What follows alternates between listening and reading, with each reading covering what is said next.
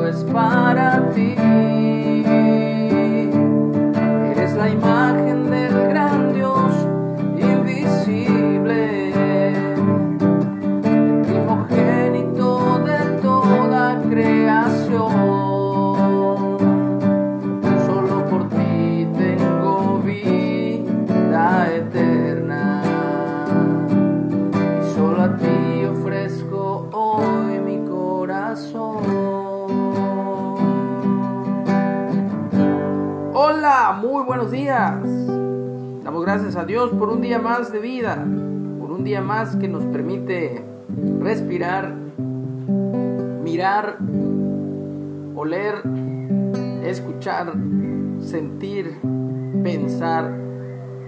Y bueno, le damos gracias a Él porque Él es quien nos da vida y vida en abundancia.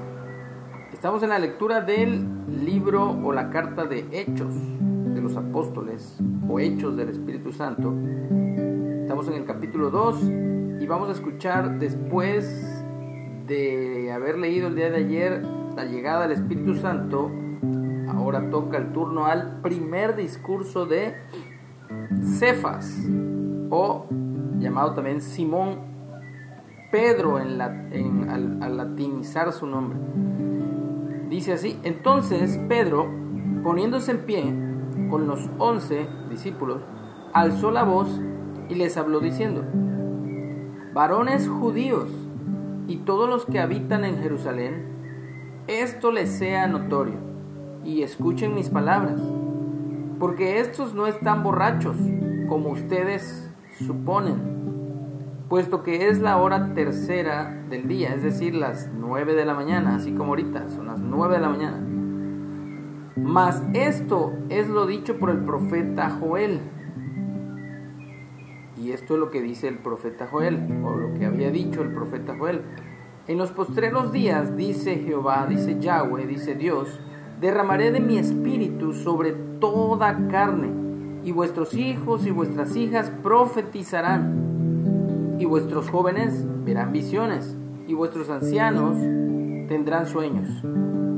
Y en verdad sobre mis siervos y sobre mis siervas en aquellos días derramaré de mi espíritu y profetizarán y daré prodigios arriba en el cielo y señales abajo en la tierra, sangre y fuego y vapor de humo, el sol se convertirá en tinieblas y la luna en sangre, antes que venga el día de Jehová, el día del Señor, grande y manifiesto. Todo aquel que invocare el nombre de Yahweh, de Jehová, de Jesús, salvación, eso es lo que significa, será salvo.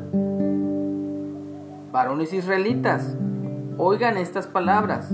Yeshua o Jesús, Notrin o Nazareno, varón aprobado por Dios entre ustedes con las maravillas, prodigios y señales que Dios hizo entre ustedes por medio de él, como ustedes mismos saben, a este, a Jesús, Yeshua, entregado por el determinado consejo y anticipado conocimiento de Dios, prendieron y mataron por mano de, de inicuos, crucificándole, lo cual Dios, al cual Dios levantó suelto los dolores de la muerte, por cuanto era imposible que fuese retenido por ella. Porque el rey David, el salmista David dice de él, veía al Señor siempre delante de mí, porque está a mi diestra, no seré conmovido. Por lo cual mi corazón se alegró y se gozó mi alma. Y, y aún mi carne descansará en esperanza, porque no dejarás mi alma en el Seol o en la tumba, en el sepulcro, Hades en griego, ni permitirás que tu santo vea corrupción. Me hiciste conocer los caminos de la vida, me llenarás de gozo con tu presencia. Varones hermanos, se os puede decir libremente del patriarca David que murió y fue sepultado, y su sepultura está con nosotros hasta el día de hoy. Pero siendo profeta, y sabiendo que con juramento Dios le había jurado que de su descendencia, en cuanto a la carne, levantaría al Mesías, al ungido, al Cristo, para que se sentase en su trono. Viéndolo antes, habló de la resurrección del Mesías, que su alma no fue dejada en el sepulcro, ni su carne vio corrupción. A este Yeshua o Jesús resucitó Dios, de lo cual todos nosotros somos testigos.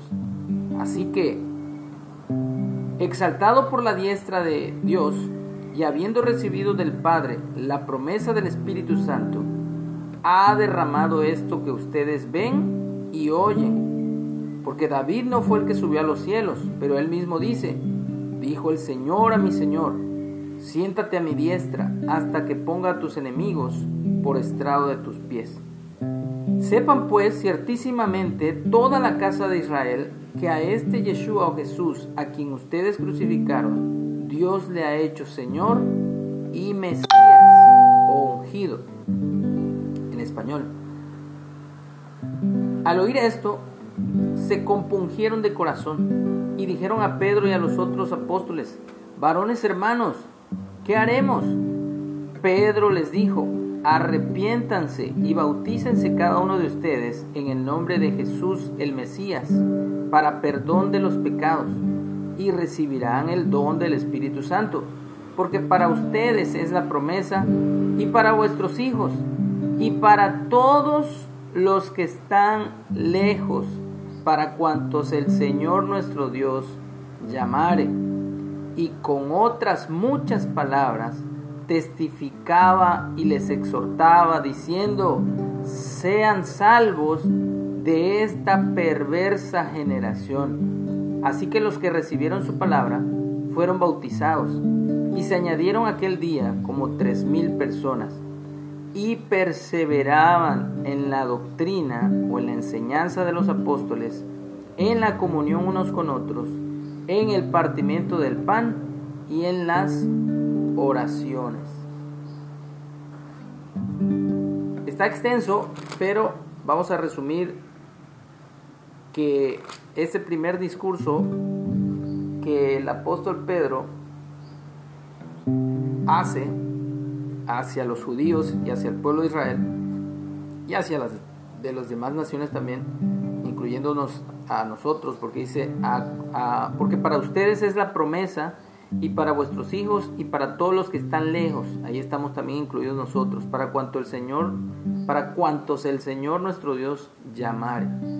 Entonces, esta es la llave que Jesús le había dicho a Pedro que le iba a dar. Estas son las llaves del reino que a Pedro le dijo simbólicamente que se las daría y que mucha gente malentiende creyendo que Pedro está en el cielo eh, con, un mazo de llaves, abriendo la, reja o la puerta para que entremos al cielo cuando eh, Jesucristo venga o cuando vayamos para allá. Entonces es toda una eh, cosa rara y extraña que no se debe de interpretar así. La verdadera interpretación es esta las llaves del reino es precisamente el hecho de predicar acerca del reino de Dios y que la gente se arrepienta y que la gente se convierta y que la gente se bautice, es decir, que tenga un cambio de mentalidad, un cambio de vida, un cambio de hacer las cosas, de ser salvos de esta perversa generación que va camino a la destrucción. Y perseverar, obviamente, en la enseñanza de los apóstoles, que es la misma de Jesús, que es la misma de los profetas, en la comunión unos con otros, en el partimiento del pan y en las oraciones. Así que ese es lo que nos resta como hijos de Dios, como discípulos de Jesús, proclamar el reino, proclamar el nombre, que es sobre todo nombre en el cual hay salvación, porque es la imagen del gran Dios